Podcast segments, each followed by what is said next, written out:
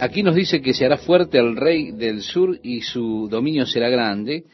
Y a partir del versículo 6 expresa Daniel, al cabo de años harán alianza y la hija del rey del sur vendrá al rey del norte para hacer la paz. Pero ella no podrá retener la fuerza de su brazo, ni permanecerá él ni su brazo, porque será entregada a ella y los que habían traído, asimismo su hijo y los que estaban de parte de ella en aquel tiempo. Estimado oyente, lo que sucedió fue que el rey de Egipto entregó su hija Berenice al rey del norte, que se divorció de su esposa para poder casarse con Berenice.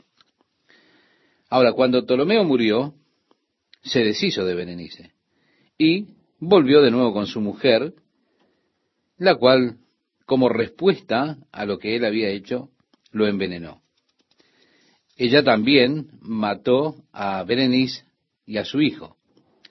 Cuando Berenice tuvo a su hijo, los hijos de la reina anterior habían sido expulsados, según el acuerdo con Ptolomeo. Pero cuando ella, es decir, su primera esposa, envenenó a su marido y mató a Berenice y a sus hijos, entonces los hijos de la primera esposa de Ptolomeo estaban ya en carrera para el trono nuevamente.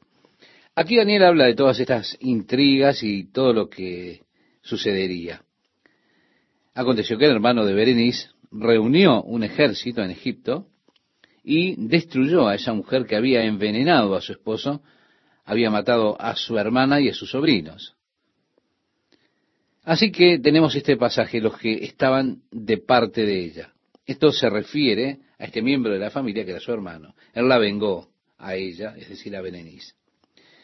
A partir del versículo 7 nos dice, pero un renuevo de sus raíces se levantará sobre su trono y vendrá con ejército contra el rey del norte, y entrará en la fortaleza, y hará en ellos a su arbitrio, y predominará. Y aun los dioses de ellos, sus imágenes fundidas, y sus objetos preciosos de plata y de oro, llevará cautivos a Egipto. Y por años se mantendrá él contra el rey del norte. Así entrará en el reino el rey del sur y volverá a su tierra.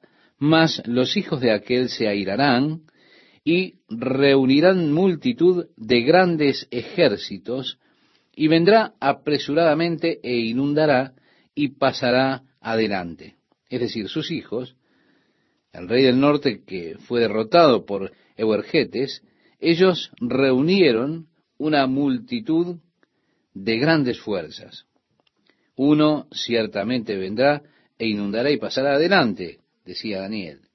Luego volverá y llevará la guerra hasta su fortaleza, por lo cual se enfurecerá el rey del sur y saldrá y peleará contra el rey del norte y pondrá en campaña multitud grande, y toda aquella multitud será entregada en su mano.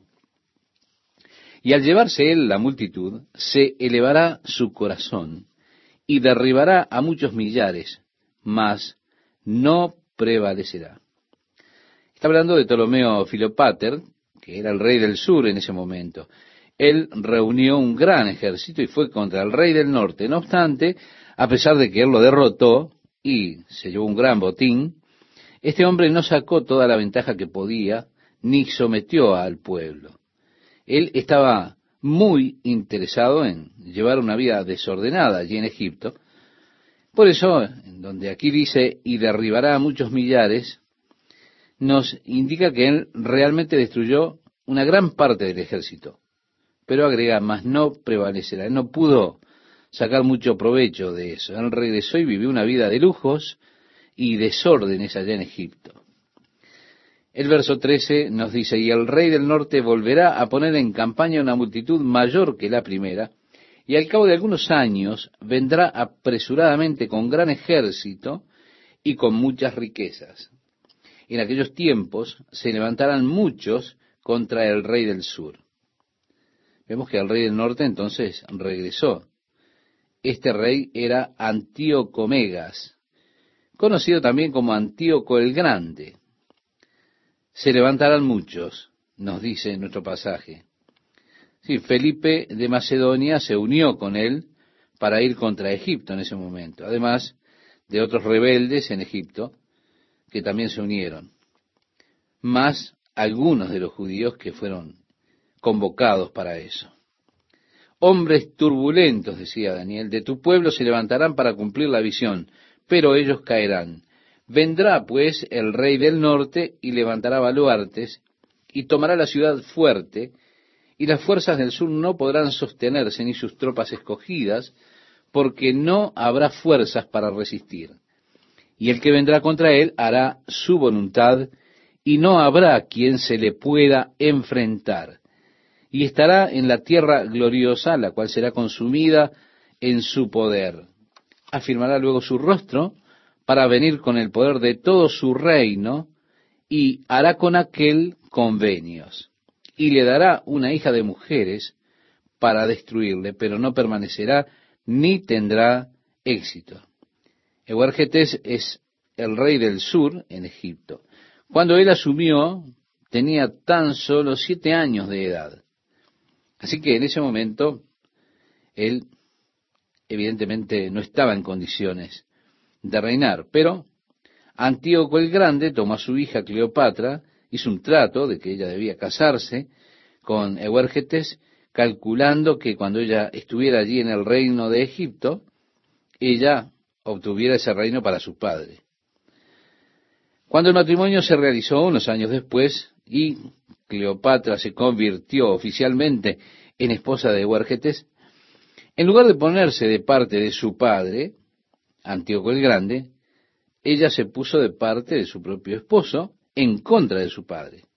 Así que este plan le salió al revés. Daniel nos dice del plan y cómo habría de fracasar. O si él solamente hubiera leído la Biblia, podía conocer perfectamente este plan y cómo habría de fracasar. Nos dice el relato y le dará una hija de mujeres para destruirle, pero no permanecerá ni tendrá éxito. Mire qué exactitud de la profecía bíblica. Si habla de que ella no estaría de parte de él. Si él solamente hubiera leído esto, se hubiera evitado todos los problemas, habría salido bien, habría sabido lo que iba a suceder, en lugar de haberla enviado a ella con ese propósito. Dice el verso 18, volverá después su rostro a las costas. A no ser capaz de conquistar Egipto, fue que él reunió una armada de unos 300 barcos y así emprendió el viaje por el Mediterráneo, comenzando a pelear contra Roma, que a esas alturas estaba ya comenzando a ser una potencia mundial en aquel mundo antiguo. Así que él dirigió su atención hacia las costas.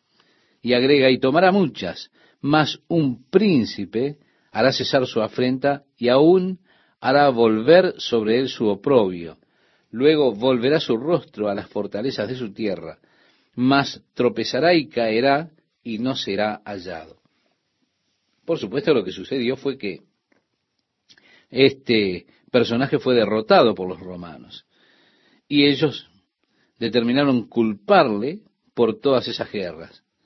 Así que le asignaron una suma que él debía pagar cada año.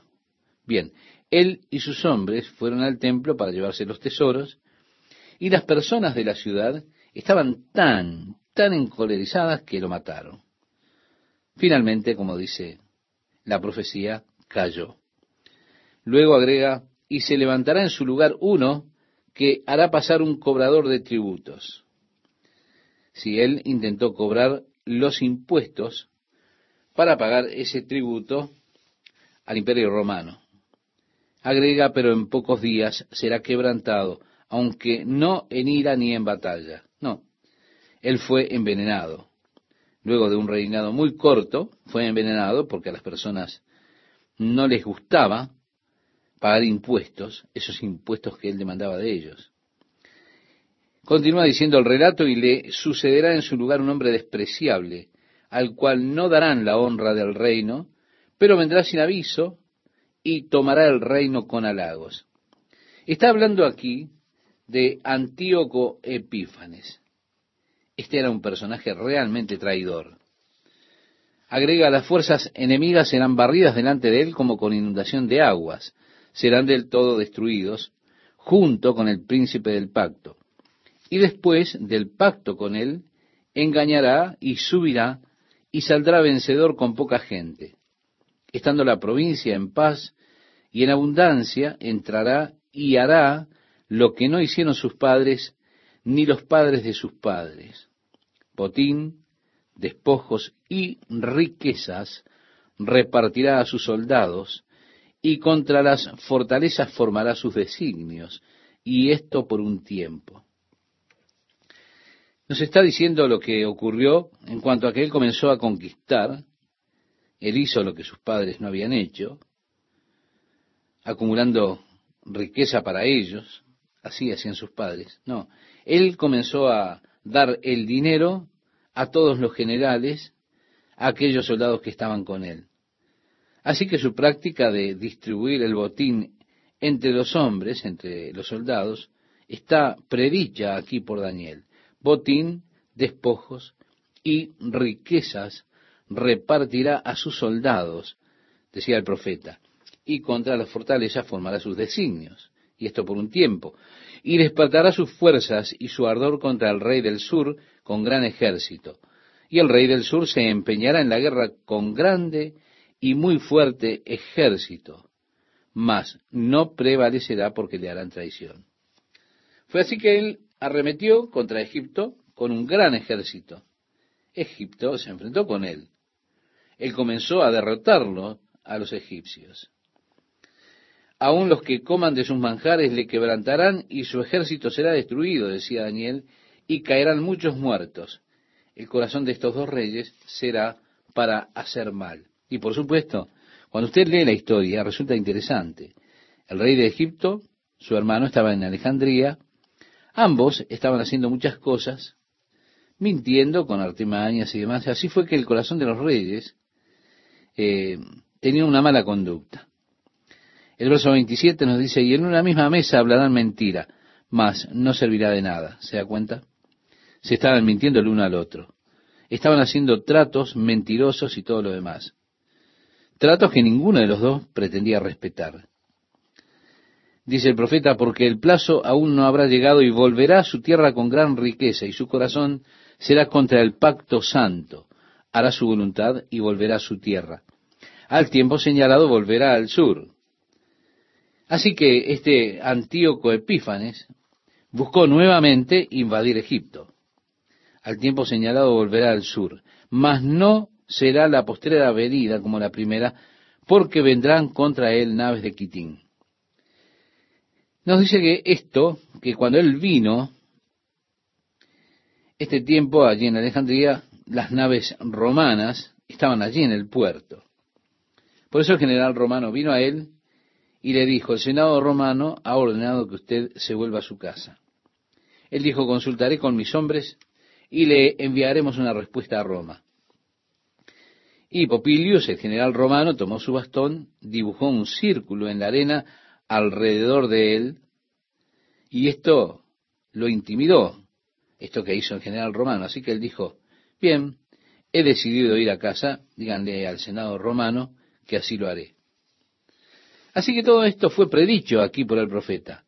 La marina de guerra se encontró con él, estaban esperándole en el puerto de Alejandría cuando llegó todo profetizado de antemano.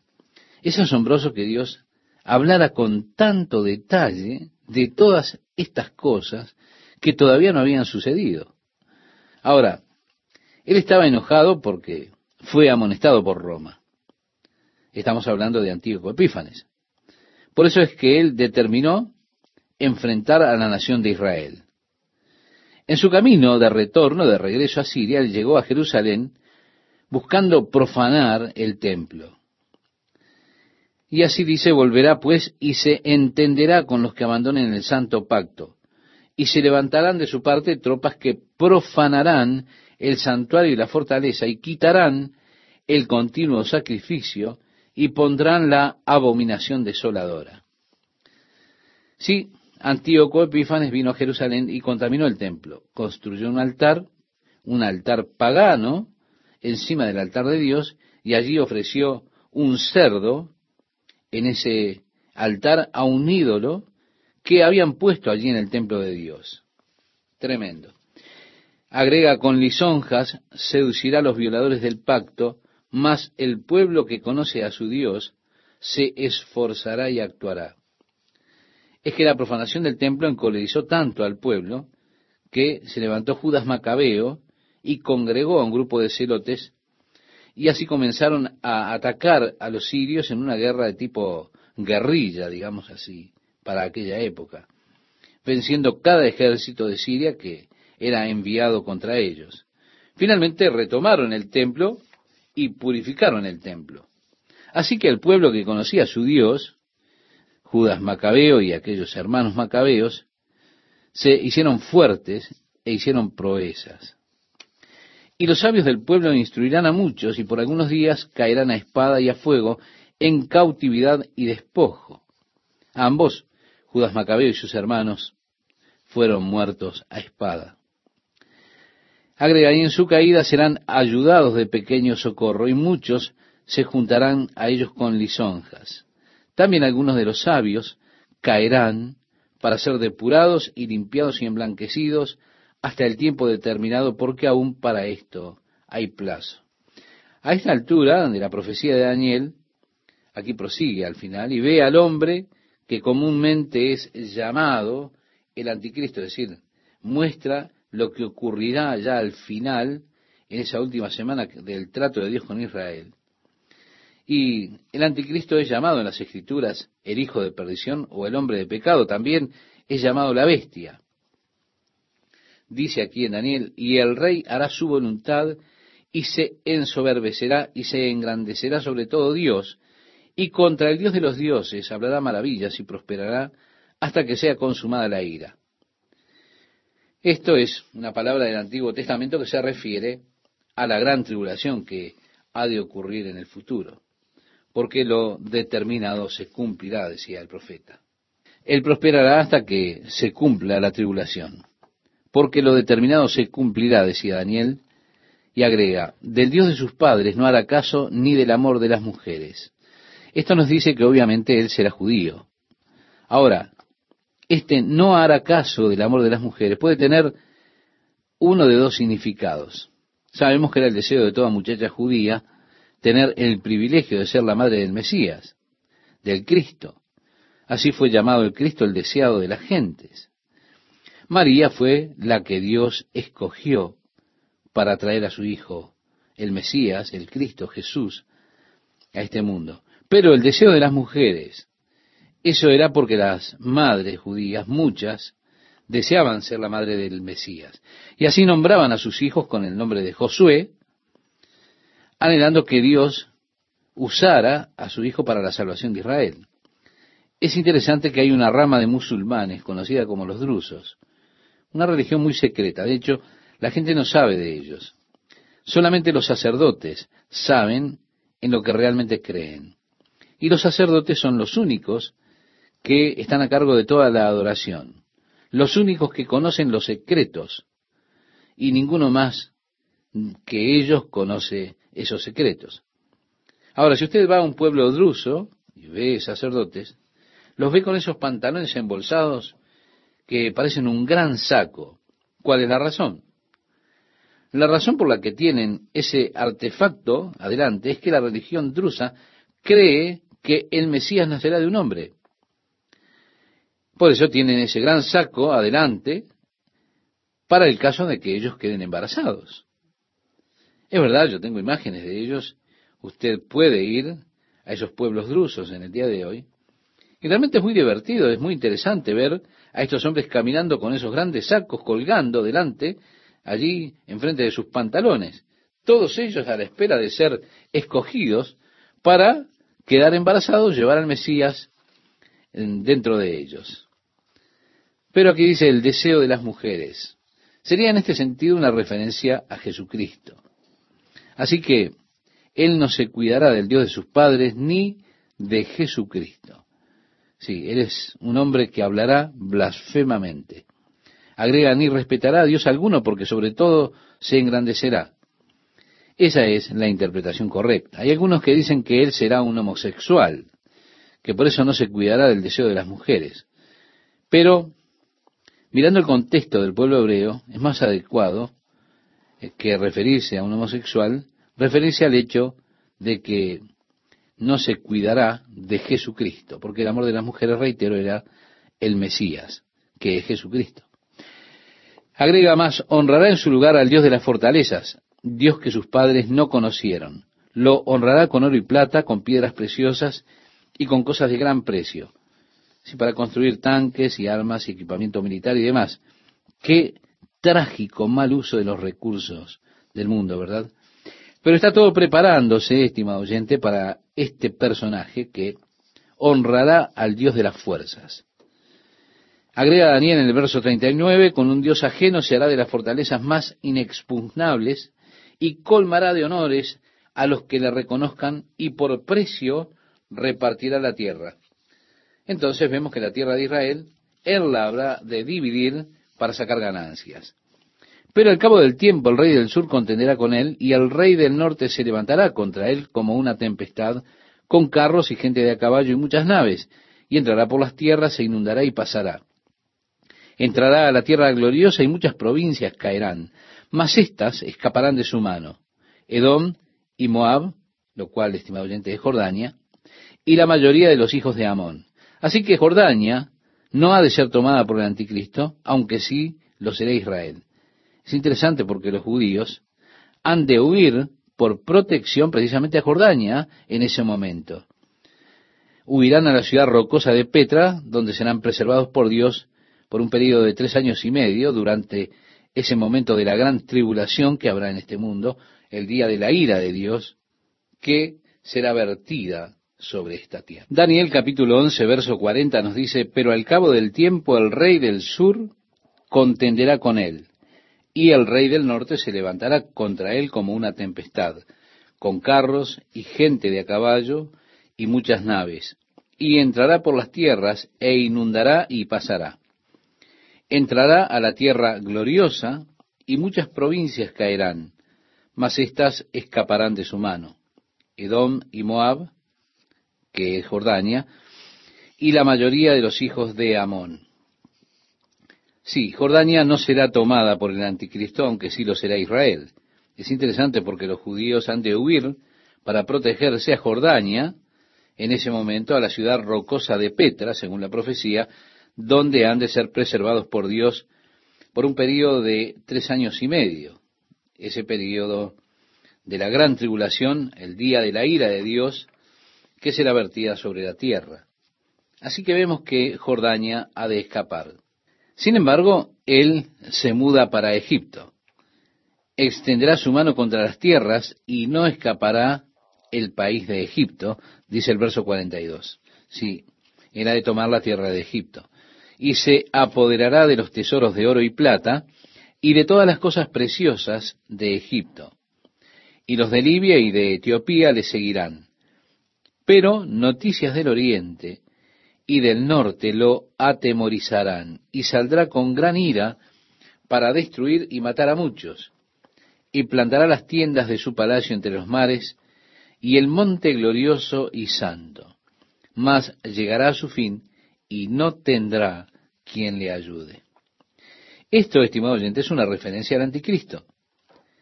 El anticristo ha de ser el líder de las Naciones Unidas de Europa. Él se ha de mover hacia África para conquistarla, tomando Egipto, pasando a través de Israel, y así moviéndose hacia Libia y Etiopía, y en ese momento escuchará de las tropas de China y de Rusia que vienen contra él. Esta noticia hará que él cambie de dirección y, por supuesto, él se había propuesto conquistar África, pero él volverá. Y se encontrarán en el valle de Megiddo, allí en Israel, la tremenda fuerza de los chinos, para quienes el río Éufrates se secará para que puedan atravesarlo sin impedimento, según lo revela el libro de Apocalipsis. Esas fuerzas que se están quedando en Rusia se juntarán en contra de las fuerzas combinadas de Europa y Estados Unidos, que sin lugar a dudas estará en liga con estas fuerzas de las naciones europeas a esas alturas. Esta gran guerra mundial final, la mayor escena de combate, ha de ocurrir en el valle de Megido, allí en Israel. Esto precisamente en la Biblia es lo que se conoce como la batalla de Armagedón. Sin duda usted ha leído, ha escuchado tanto de esto, ¿verdad? Por supuesto, es lo que ocasionará esta batalla lo que hemos mencionado. Al estarse moviendo en contra de África, le han de llegar noticia de que los chinos y los rusos se confederaron para arremeter contra él, él se enfurecerá y el lugar de encuentro será el valle de Meguido. Es en ese tiempo donde la sangre correrá por el valle de Meguido por el asesinato que ocurrirá en la tierra. Millones han de ser destruidos en esta gran carnicería y derramamiento de sangre. Ahora, es durante el tiempo de la gran batalla de Armagedón que Jesús regresará a la tierra. El capítulo 12 de Daniel, verso 1, nos dice, en aquel tiempo se levantará Miguel, el gran príncipe, que está de parte de los hijos de tu pueblo, y será tiempo de angustia. Esta es la gran tribulación la cual nunca fue desde que hubo gente hasta entonces. Pero en aquel tiempo será libertado tu pueblo, todos los que se hallen escritos en el libro. Así que habrá un tiempo de gran tribulación, pero el pueblo de Daniel ha de ser liberado. Su liberación vendrá de distintas maneras. Primero, habrán 144 mil de Israel, doce mil de cada tribu, que serán sellados por Dios y protegidos de todas las plagas que han de venir en esa gran tribulación. En segundo lugar, habrá quienes hagan su vuelo a la ciudad de piedra, es decir, a Petra, donde Dios los ha de preservar. Jesús estaba advirtiendo a los judíos acerca del hecho que cuando vean la abominación desoladora de la cual habló el profeta Daniel, que está en el lugar santo, en otras palabras, cuando ustedes vean al anticristo parado en el templo de Dios, declarando que Él es Dios, entonces huyan al desierto y no se detengan para tomar su chaqueta. Simplemente salgan lo más rápido posible. Si están en el campo, no vayan a su hogar, solo corran. En el libro de Apocalipsis se nos dice que Dios les da alas de águila. Esto podría sonar como a helicópteros, ¿verdad? Que los llevarán hasta ese lugar en el desierto, donde han de ser preservados por tres años y medio. En el libro del profeta Isaías, en el capítulo 16, el Señor dice a Jordania, abran y reciban a mi pueblo, pónganlos a salvo hasta que la gran tribulación haya pasado. Así que el anticristo, cuando él se encuentra que los judíos están huyendo, ha de enviar ejércitos contra ellos, pero la tierra se abrirá y los tragará. Entonces, por supuesto, él se verá involucrado en otros asuntos que tienen que ver con la invasión de China y Rusia, y entonces no los perseguirá mucho más. Pero, como decíamos, serán preservados en ese lugar por tres años y medio. Y así que como dice la profecía, será libertado tu pueblo, todos los que se hallen escritos en el libro. Ahora, quienes no huyeron, el anticristo irá y hará guerra en contra de ese remanente de pueblo que esté en la tierra y ha de haber una horrenda devastación de personas. Una vez más, un tiempo de angustia cual nunca existió desde que ellos fueron una nación. Jesús dijo, el tiempo de la gran tribulación que el mundo nunca ha conocido o haya visto. Bien, Daniel está aquí contando acerca de la resurrección.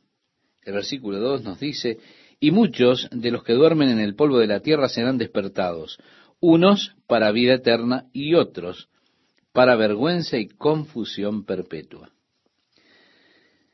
Ha de haber resurrección de los muertos.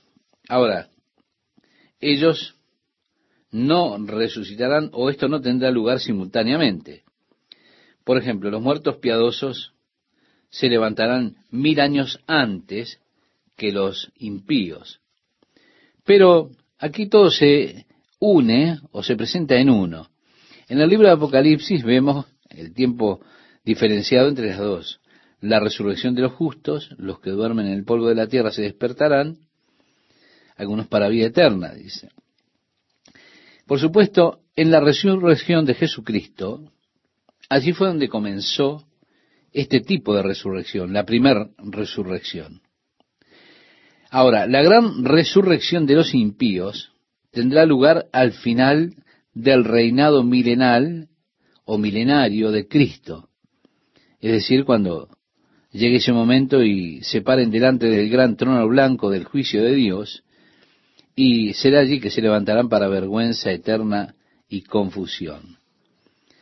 El verso 3 dice, los entendidos resplandecerán como el resplandor del firmamento, y los que enseñan a justicia a la multitud, como las estrellas a perpetua eternidad. Sí, los que son sabios brillarán como el resplandor del cielo, y los que conducen a justicia a las personas, como estrellas por siempre y siempre. ¿Se da cuenta? Hay algunas personas que uno los mira y su vida es como un cohete. Tienen un gran resplandor, pero es momentáneo, se queman pronto. Se da cuenta, impactan en la escena mundial y todo el mundo dice, oh, oh, pero así de rápido se desvanecen. Es que la gloria del hombre es realmente tan transitoria. Se da cuenta la multitud. Hoy puede estar elogiándolo a usted, pero mañana puede estar burlándose de usted. La gloria del hombre es así de transitoria. Es un gran flash. Y dicen, oh, pero enseguida se queman. Ahora, el lugar para brillar verdaderamente, estimado oyente, y eternamente, es en el reino de Dios. Mire, en el 4 de julio, en esa fecha, a mí me gusta salir para ver los fuegos artificiales. Y yo también digo, oh, ah, con los hermosos fuegos artificiales. Por un tiempo uno pierde de vista las estrellas. ¿Se da cuenta? Porque hay mucho resplandor allí en la atmósfera alrededor de uno. Y usted no se detiene, no ve las estrellas. Pero, cuando todo terminó, allí siguen brillando por siempre y siempre aquellas estrellas. Quizá no con un gran resplandor, pero con un resplandor continuo. Algunas personas hacen por un momento un gran resplandor, pero es el fin de eso. Pasan rápidamente. En cambio, los entendidos, decía Daniel, resplandecerán como el resplandor del firmamento, y los que enseñan a justicia a la multitud como las estrellas a perpetua eternidad. Mi amigo, mi amiga, ¿en qué cielo quiere usted brillar? Interesante pregunta, ¿verdad? El versículo 4 nos dice, pero tú, Daniel, cierra las palabras y sella el libro hasta el tiempo del fin. Sí, el libro fue sellado hasta el tiempo final. En otras palabras, Daniel, no habrás de entender esto. Esto será entendido en el tiempo del fin. Muchos correrán de aquí para allá y la ciencia se aumentará o el conocimiento se incrementará. En este contexto inmediato sería el conocimiento quizá del libro de Daniel o el conocimiento de estas profecías. Y seguramente Dios ha desplegado el libro de Daniel al conocimiento en estos últimos días, como lo podemos ver ahora, con una ventaja de la retrospectiva con la cual nosotros podemos mirarlo. Podemos ver cuán preciso fue lo que escribió en el pasado y podemos ver las cosas del pasado podemos entender cómo ellas se relacionan con el tiempo presente y con el futuro. Así que para nosotros el libro de Daniel ya no está más sellado, sino que es un libro abierto y es fácil de entenderlo por cualquier estudiante dirigente de la palabra de Dios. ¿Por qué? Porque se ha incrementado el conocimiento. Ahora, ese conocimiento incrementado ha sido interpretado como solo un conocimiento general y acumulado del hombre. Seguramente esto ha acontecido en nuestra generación. Entre los años 1950 y 1960, el conocimiento total del hombre se duplicó. En otras palabras, todo lo que el hombre ha aprendido desde Adán hasta el año 1950, el conocimiento acumulado del hombre en esa década del 1950 al 1960 se duplicó. fue duplicado. Por supuesto, ahora con la habilidad que tiene el hombre a través de la cibernética y todo lo demás, el conocimiento se multiplica de una manera extraordinaria.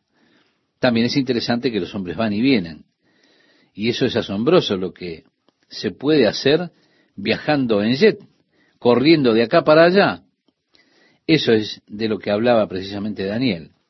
Luego dice, yo Daniel miré, y he aquí otros dos que estaban en pie, el uno a este lado del río, y el otro al otro lado del río. Y dijo uno al varón vestido de lino.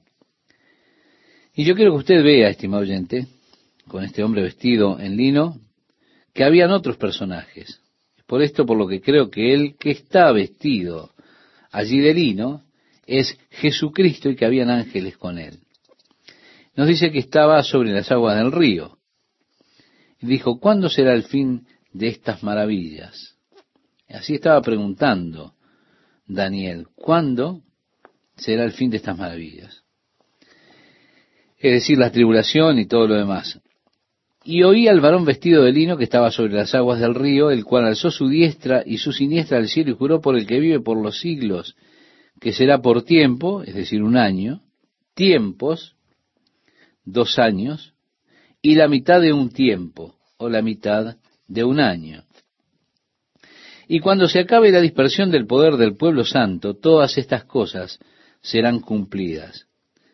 Y yo oí, mas no entendí. Y dije, Señor mío, ¿cuál será el fin de estas cosas? Él respondió, anda, Daniel, pues estas palabras están cerradas y selladas hasta el tiempo del fin. Es decir, no te preocupes acerca de esto, Daniel. Sigue tu camino. Estas palabras están selladas hasta el tiempo del fin. Hasta ahora, hasta este tiempo, en el cual el Señor ha abierto el entendimiento a todas esas cosas. Agrega, muchos serán limpios y emblanquecidos y purificados. Los impíos procederán impíamente y ninguno de los impíos entenderá, pero los entendidos comprenderán. Bien, como predijo Daniel, que el mismo día que viniera el Mesías, habrían pasado 173.880 días desde el edicto para reconstruir Jerusalén, él estaba prediciendo el mismo día que Jesús habría de venir nuevamente. Y quiero aclarar, no el día en que el Señor ha de llevar a su iglesia, porque ningún hombre sabe el día o la hora, no. No sabemos cuándo el Señor ha de venir por nosotros, por su iglesia. Después dice, y desde el tiempo que sea quitado, esto es por el anticristo, el continuo sacrificio, es decir, está en la mitad del ciclo de los últimos siete años, desde allí habrán mil doscientos noventa días, es decir, que da fecha precisa. Conforme al testimonio del Señor, si usted estuviese aún aquí sobre la tierra, podía tomar su calendario y decir, bueno, a partir de hoy puedo contar mil doscientos noventa días para saber el tiempo en que vendrá el Señor. Usted va a querer hacerlo seguramente porque va a ser un tiempo horrible, cruel el tiempo cuando la ira de Dios se ha de vertir en juicio sobre la tierra. A estas alturas usted tendrá que leer en Apocalipsis capítulo 6, a través del versículo 18, para averiguar qué es lo que está aconteciendo durante ese periodo de tres años y medio. A partir de allí, de ese pasaje, usted verá que será terrible. Daniel dice, bienaventurado el que espere y llegue a 1335 días. O 40 días después, evidentemente, de venir Cristo, nosotros podemos leer en Mateo, el Evangelio de Mateo, capítulo 25, verso 31, acerca del acontecimiento cuando Jesús regresa. Nos dice que él habrá de juntar a las naciones para juicio y ha de separarlas como el pastor separa las ovejas de las cabras. Para los que estén a la diestra del Señor será el vengan benditos del Padre, entrad en el reino que fue preparado para ustedes desde la fundación del mundo. Para quienes estén a la izquierda de Jesucristo, de aquel trono, se les dirá, apartados de mí, obradores de iniquidad, a las tinieblas eternas preparadas para Satanás y sus ángeles. Habrá muchos que vivirán y pasarán la gran tribulación, que han de sobrevivir. Ahora, si sobreviven a la gran tribulación, y ellos no han adorado al anticristo, no se han dejado marcar en su mano derecha ni en su frente, y no han adorado la imagen del anticristo, porque si un hombre adora al anticristo, toma la imagen del anticristo sobre él, o se deja marcar, o adora la imagen de él, no tendrá ninguna oportunidad de salvación en absoluto. Y esto es importante que lo digamos. En el libro de Apocalipsis capítulo 14, Juan vio un ángel en medio de los cielos declarando, ay, ay, ay a los habitantes de la tierra.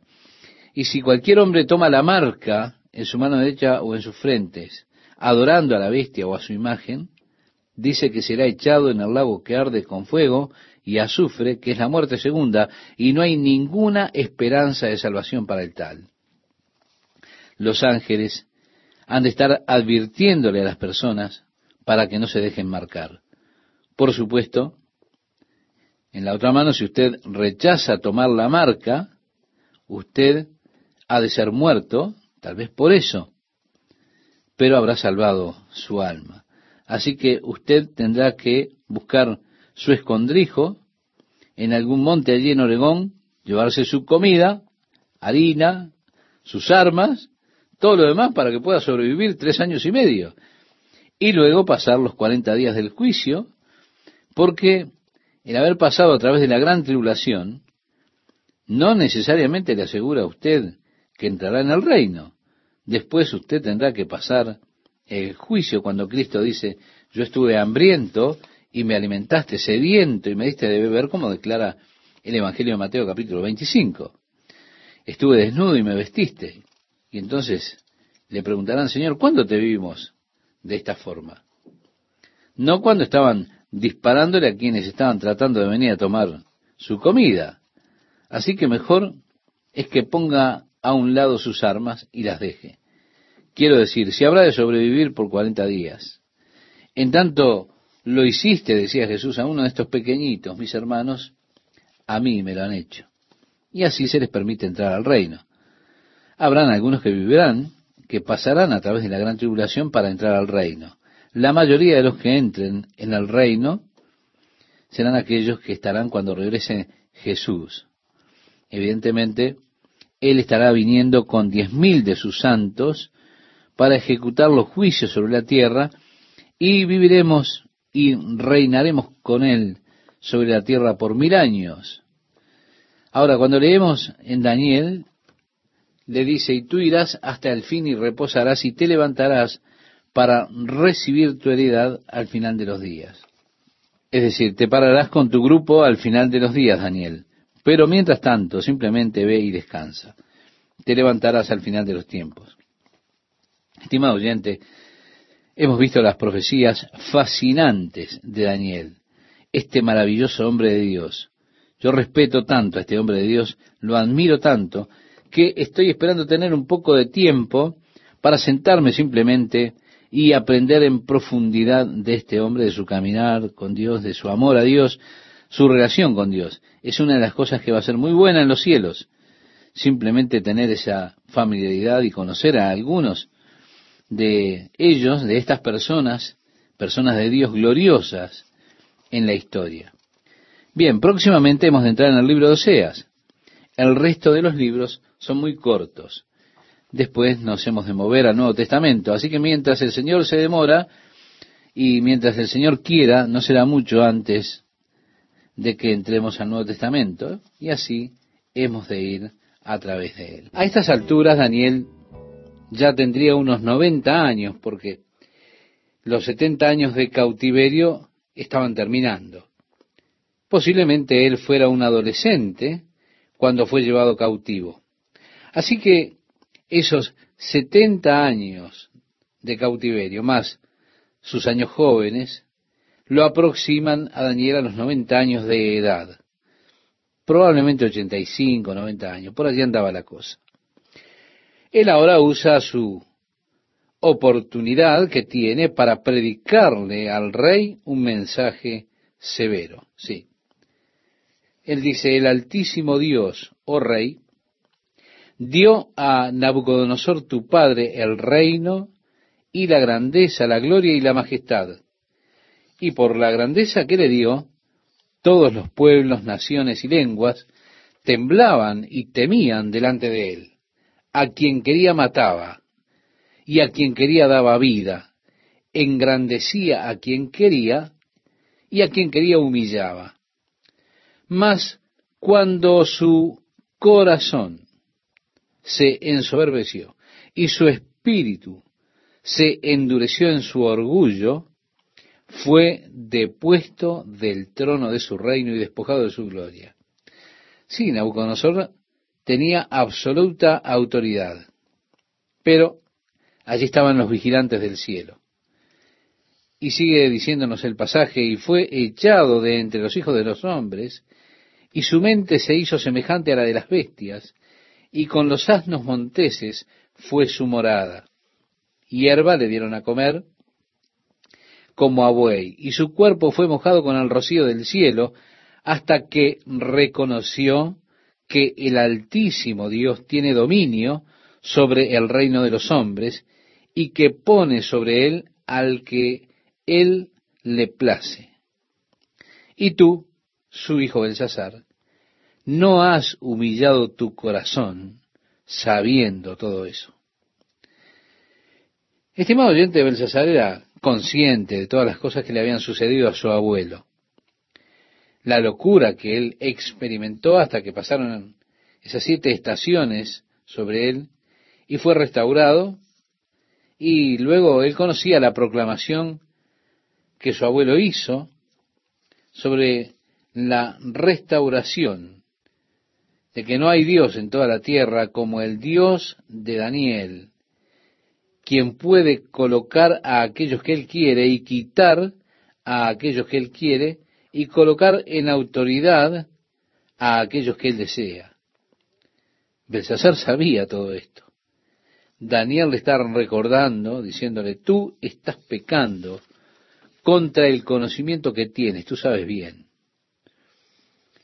Y por supuesto, en este pasaje que venimos leyendo, le dijo, y tú, su hijo Belsasar, no has humillado tu corazón sabiendo todo eso, sino que contra el Señor del cielo te has ensoberbecido e hiciste traer delante de ti los vasos de su casa, y tú y tus grandes, tus mujeres y tus concubinas, bebisteis vino en ellos. Además de esto, diste alabanza a dioses de plata y oro, de bronce, de hierro, de madera y de piedra, que ni ven, ni oyen, ni saben, y al Dios en cuya mano está tu vida, y cuyos son todos tus caminos, nunca honraste. Ahí está el pecado del hombre. Él estaba adorando dioses de madera, de piedra, de oro, de bronce, plata, dioses que ellos habían hecho con sus propias manos dioses que no podían ver, que no podían escuchar, que eran insensibles, dioses que no sabían nada. A esos dioses él los estaba adorando y estaba blasfemando al Dios en cuya mano estaba su propio aliento. Por supuesto, esta es una declaración muy interesante, al Dios en cuya mano está tu vida. Los pulmones, como sabemos por la ciencia, son un músculo involuntario, o sea, es decir, ellos no están pegados al esqueleto. Usted no tiene que pensar en respirar. Eso se hace automáticamente. Ahora, hay algunas personas, muy, muy pocas personas, que han sido afectadas con una rara enfermedad que consiste en que ellos tienen que pensar para respirar. Créame, eso es algo trágico, porque no pueden ni dormir de manera normal. Ellos deben ser monitoreados mientras duermen, y duermen unos 30 segundos, luego se despiertan, toman un respiro, vuelven a dormir otros 30 segundos. Es algo realmente tremendo, porque ellos no respiran sino por el control de su mente. Tienen que pensar para respirar. Pero usted no. Usted puede estar agradecido a Dios por eso. Dios controla el aliento. Es interesante, Dios controla el corazón, los latidos del corazón. Esas cosas que son vitales para su vida, Dios las controla. Él le permite controlar a usted otras cosas, otros músculos del cuerpo. Pero aquellos que involucran la vida, aquellos que son vitales, Dios coloca lo que llamamos un sistema involuntario, es decir, no necesitamos la mente para controlarlos. No tenemos que pensar para hacer latir nuestro corazón. Se hace automáticamente. Sus pulmones, sus riñones funcionan y cosas por el estilo cosas de las cuales depende su vida, Dios no nos deja con algo tan débil como nuestra mente para controlarlo. Bien le decía Daniel a este rey, el Dios en cuya mano está tu vida. Sí, él tenía mal aliento, el mal aliento del vino. Estimado oyente, ¿alguna vez ha sentido el aliento de un borracho? Ah, qué feo, ¿verdad? Es agrio. Aún así, el Dios en cuya mano está la vida. El apóstol Pablo habló acerca de Dios a los filósofos allá en el Areópago, diciéndoles, yo quiero declararles, quiero hablarles acerca del Dios no conocido, en quien vivimos y nos movemos y somos. Sí, estimado oyente, Dios está más cerca de las personas de lo que ellas se dan cuenta. Pero nosotros necesitamos ser más conscientes de esa presencia siempre predominante y extendida de Dios. Como decía David, ¿a dónde podré huir de tu presencia? Si subo al cielo, allí estás tú. Si desciendo al infierno, tú estás allí. Si tomo las alas del viento y me voy a las partes lejanas de la tierra, allí también me rodeas. David era consciente de la presencia de Dios donde quiera que él estuviera. Una de las falacias de las personas ha sido siempre localizar a Dios. Por eso ellos tienen dioses de determinada ciudad. Ellos pensaban que ese Dios habitaba esa ciudad, otro Dios habitaba en la siguiente ciudad, es decir, localizaban a Dios. Pero nuestro Dios no puede ser localizado en un lugar determinado.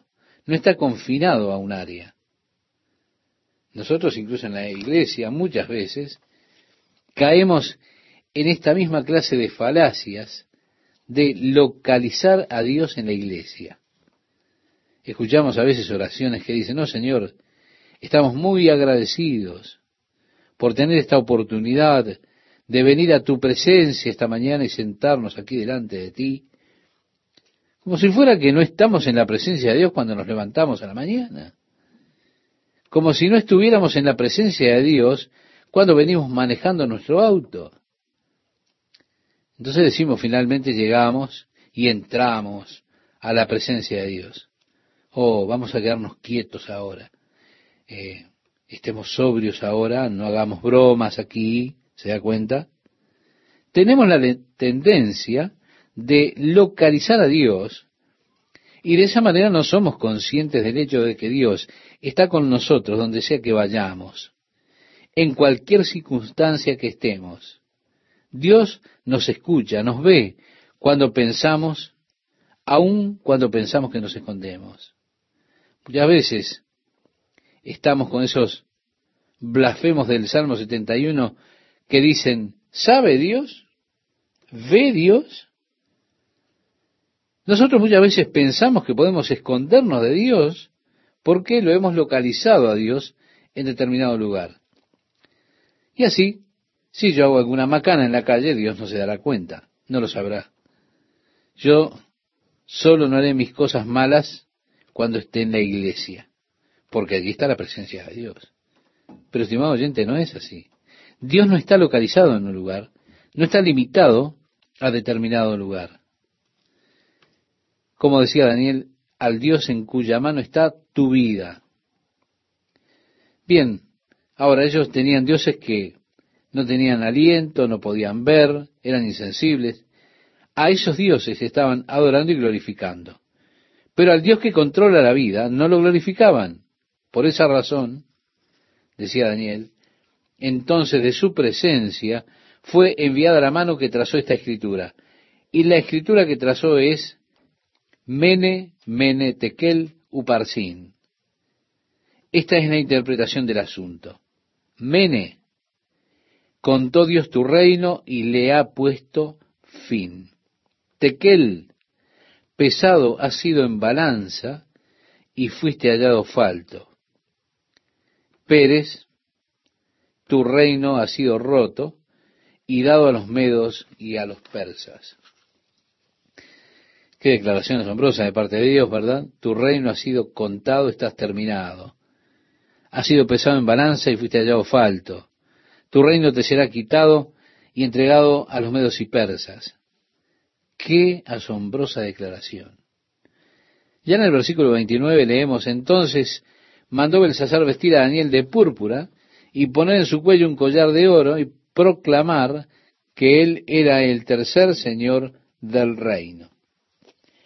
La misma noche fue muerto Belsasar, rey de los caldeos, y Darío de Media tomó el reino siendo de sesenta y dos años. Pareció bien a Darío constituir sobre el reino ciento veinte sátrapas que gobernasen en todo el reino. Ahora el imperio medo-persa ha conquistado al imperio babilónico. Darío correinaba con Ciro y estableció sobre el reino ciento veinte príncipes.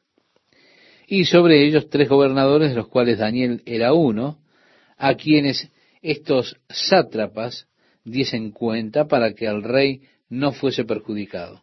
Por eso Daniel inmediatamente fue movido a una posición de extremada altura entre los medos y persas, siendo uno de los tres presidentes y la cabeza sobre ellos.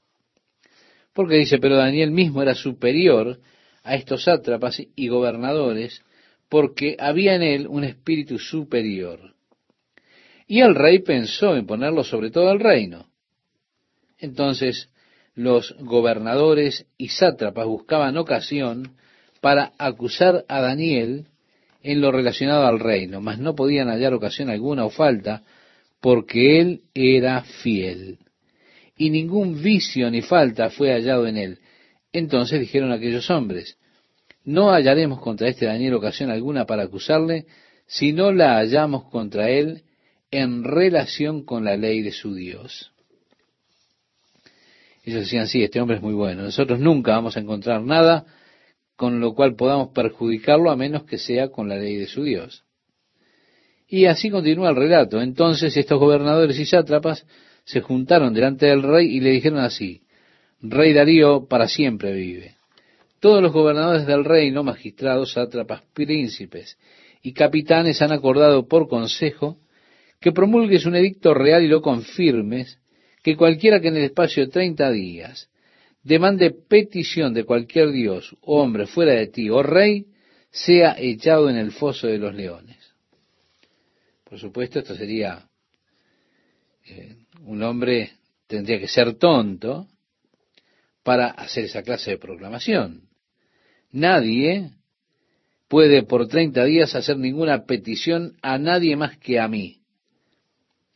Pero el tema es que ellos estaban jugando con el orgullo del rey mediante halagos, diciendo que tú eres tan grande. Las personas necesitan saber cuán grande eres.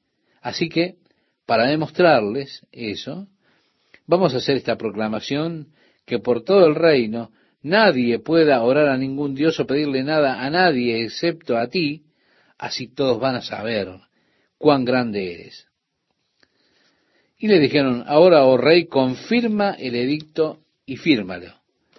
Ellos habían hecho esta proclamación, la habían llevado a él, ahora le decían, fírmalo y séllalo.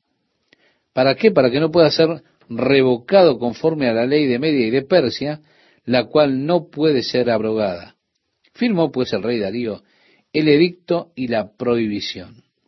Yo quiero que usted note que el edicto, una vez que estaba firmado, ya no se podía cambiar. Es más, ni siquiera el mismo rey Darío lo podía cambiar.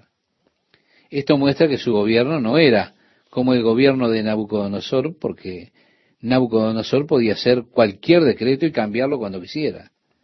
Él podía hacer cualquier cosa, tenía el control total. A quien él quería lo mantenía con vida, a quien él quería lo mataba, es decir, tenía el control absoluto. Leemos el verso 10. Cuando Daniel supo que el edicto había sido firmado, y a mí me gusta esto, porque Daniel supo que el rey había firmado esto. ¿Qué hizo Daniel? Nos dice el relato, entró en su casa y abiertas las ventanas de su cámara que daban hacia Jerusalén, se arrodillaba tres veces al día y oraba y daba gracias delante de su Dios como lo solía hacer antes. Entonces se juntaron aquellos hombres y hallaron a Daniel orando y rogando en presencia de su Dios. Si nosotros volvemos al libro de las crónicas, el segundo libro, cuando Salomón dedica el templo que él construyó para el Señor, para el culto al Señor, Salomón hizo una oración muy hermosa de dedicación. Y en una parte de esa oración él dice, oh Señor, si este pueblo vuelve sus espaldas a ti y comienzan a adorar y servir a otros dioses y son llevados cautivos por sus enemigos, si ellos oran delante de ti en dirección a este lugar, escucha desde tu lugar santo en el cielo y responde sus oraciones y líbralos de su cautiverio.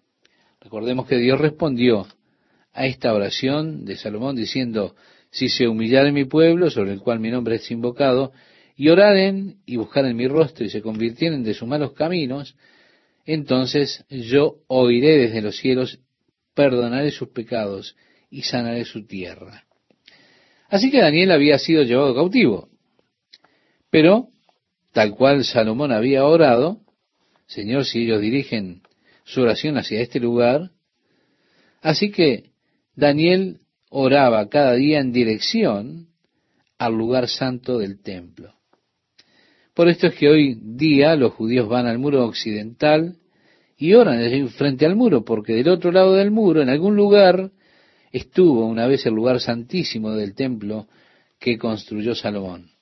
Por eso ellos oran hacia ese lugar. Salomón dijo, este lugar que te construyo.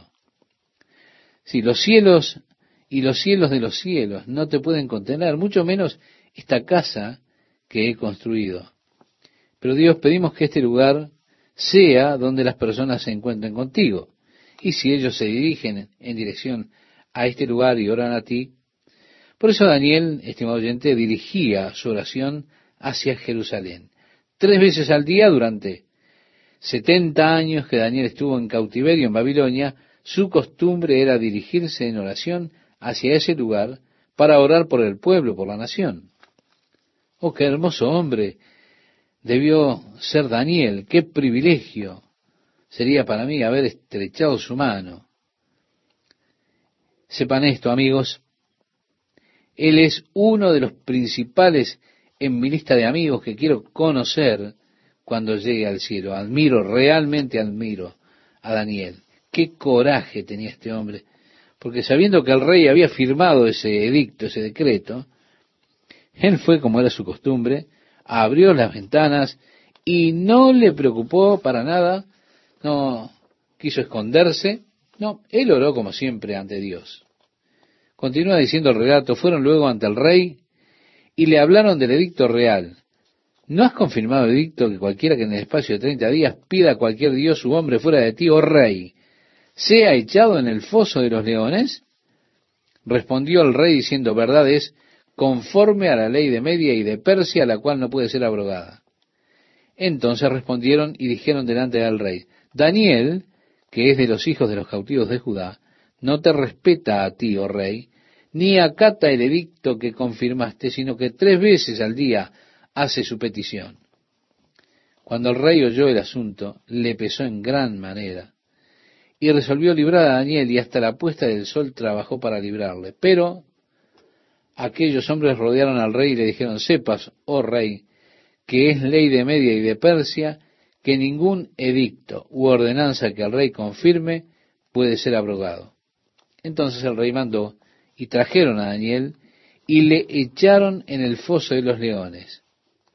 Y el rey dijo a Daniel, el Dios tuyo, a quien tú continuamente sirves, Él te libre. Imagine esto, estimado oyente. Darío, al rey de los medos y persas, consolando a Daniel, como diciéndole, no te preocupes, Daniel, yo tuve que hacer esto, yo fui un tonto, pero el Dios al que sirves, Él te librará. Sí, Él sonó como los tres hijos hebreos. El Dios al que servimos puede librarnos del horno de fuego, y Él nos librará de tu mano. Y si Él no lo hiciera, aún así, no nos inclinaremos.